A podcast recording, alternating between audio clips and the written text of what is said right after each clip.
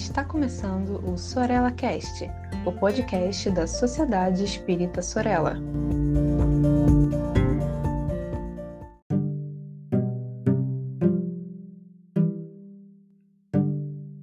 Olá, meus amigos, minhas amigas, como vocês estão? Eu sou o Saulo Monteiro e hoje vamos conversar um pouco mais aqui na série Mediunidade com Palhano Hermínio sobre o livro Diálogo com as Sombras. E a gente está procurando, através desse livro, reconhecer de maneira desconstruída os conceitos mais importantes dessa reunião chamada equivocadamente de desobsessão, mas que em verdade é o atendimento aos desencarnados, o suporte fraterno, enfim, o diálogo com os espíritos que estão ou passando por grandes sofrimentos, frutos aí de escolhas ou que estão realmente realizando junto a organizações que vamos conhecendo aqui e ali do mundo espiritual, é, processos que nós chamamos de obsessivos. E hoje é o dia para entendermos com Allan Kardec, pela leitura de Hermínio Miranda, o que seja a obsessão. Eu quero começar com um destaque que sempre passou assim pela minha leitura despercebido, até que de uns anos para cá eu tenho feito um movimento de ler de uma outra forma, é, contextualizando, criticando melhor, e vocês repararam já que Allan Kardec diz que a obsessão é um dos maiores problemas do exercício da mediunidade. Nas traduções mais antigas, Kardec ficou registrado em português como dizendo dos escolhos da mediunidade, ou seja, consequências que são decorrência natural mas que podem trazer problemas, consequências evitáveis, consequências essas que nós precisamos trabalhar para não conhecer.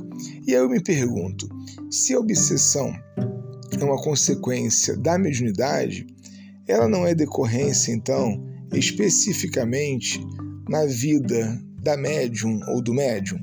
Por que será que ao longo do tempo, e fazemos muito isso no Espiritismo brasileiro, temos transposto esse termo para dar a ele uma tônica moral. Vocês ouviram já? Ah, deve estar fazendo isso porque está obsediado. Com um comportamento desse só pode ser obsessão. Já se perguntaram se essas pessoas que estão sendo apontadas como obsediados, elas são médiums?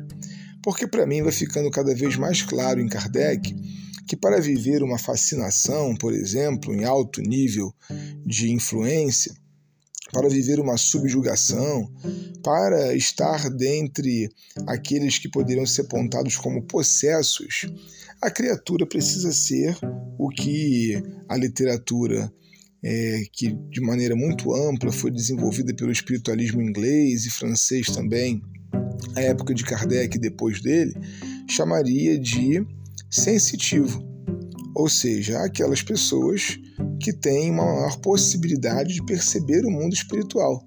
É na vida dessas pessoas que a obsessão é um grande risco. Para as pessoas que, de maneira ostensiva, não vieram a desenvolver nenhum tipo de intercâmbio com o mundo espiritual, nenhum tipo de percepção é, além matéria, que não tem nenhum tipo de acesso às questões do pós-mortem, que não viveram fenômenos é, medianímicos, ora, para essas pessoas a obsessão ela nunca terá uma gravidade tão grande, porque a maneira como os espíritos têm de influenciar pessoas não médiums é muito minimizada frente ao modo de influência junto às pessoas médias. Então gostaria de começar dizendo que há aí um preconceito, uma transferência de um conceito para o nível do comportamento, da escolha e, portanto, da ética de cada um para os espíritos. Não são os espíritos os culpados pelas escolhas e pelas consequências dessas escolhas. Então, na medida do possível, que a gente possa refletir se cada um desses rótulos que a gente preenche de obsidiado fazem justiça ao conceito espírita de Allan Kardec. Mas entrando um pouco agora na reunião em si, nós também precisamos desconstruir a ideia do obsessor como alguém que precisa ser retirado da presença do obsediado. Na verdade, o processo nem se dá exatamente dessa forma. A reunião chamada desobsessão, ela não consegue desobsediar, porque não é possível desobsediar alguém no sentido é, estrito dessa expressão, tirar o obsessor. Não é possível arrancar contra força, contra sua vontade, desculpa, com força, o obsessor da presença daquela criatura que ele está perseguindo. O que é possível fazer, e o Hermínio deixa muito claro aqui no seu texto, na sua maneira de ler, é que ele pode ser convencido pelos exercícios que vamos fazer de argumentação a deixar a presença daquela criatura que ele persegue quase sempre essas argumentações elas vão caminhando bem no sentido de mostrar a ele ou a ela que ele mesmo, por realizar essas perseguições, tem sido mais infeliz do que feliz, tem tido mais problemas do que soluções, tem tido mais insegurança do que segurança. A arte do diálogo com os desencarnados não pode ser uma coisa que caminhe no sentido da expulsão dos demônios que a Igreja Católica fazia. Ao contrário, ali há uma conversa, como se estivéssemos com um encarnado dialogando, para que o processo, que a gente chama então de obsessão, possa ser por meio de uma mudança de valor por uma mudança de paradigma, então suspenso. A gente não pode garantir absolutamente que a pessoa que ficou livre então do entre aspas obsessor, porque ele foi convencido, digamos, hipoteticamente, não vai ser obsediada de novo porque nós sabemos que esse processo de influência de maneira mais ostensiva, né, para ficarmos aí com Kardec, ele fala de domínio que alguns espíritos podem adquirir sobre certos médiums. É, essa pessoa ela pode estar de acordo com as suas escolhas, comportamentos, pensamentos e até do passado, atraindo espíritos que atuam naquela área e que a influenciam para essa ou aquela é, área do, do seu comportamento agir dessa ou daquela maneira.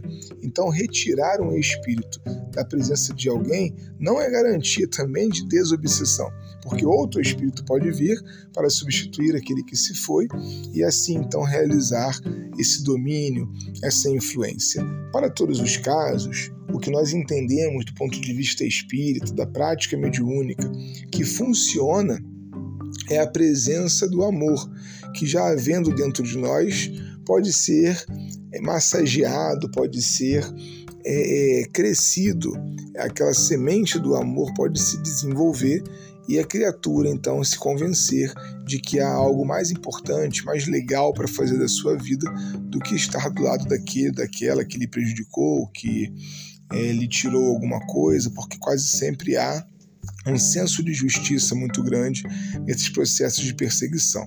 O tema é muito vasto, eu convido vocês para a leitura lá do capítulo 23 de O Livro dos Médiuns, aqui também no livro Diálogo com as Sombras, o item O Obsessor, e um artigo escrito por Hermínio Miranda para a revista Reformador, lá de 1974, onde ele vai intitular Possessão e exorcismo.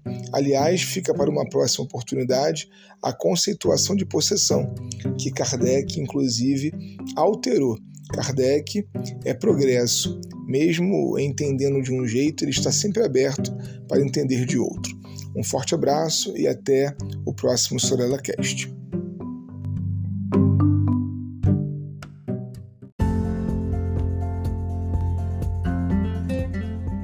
Siga a Sociedade Espírita Sorella nas redes sociais, Facebook e Instagram. Inscreva-se em nosso canal do YouTube e fique por dentro de nossa programação.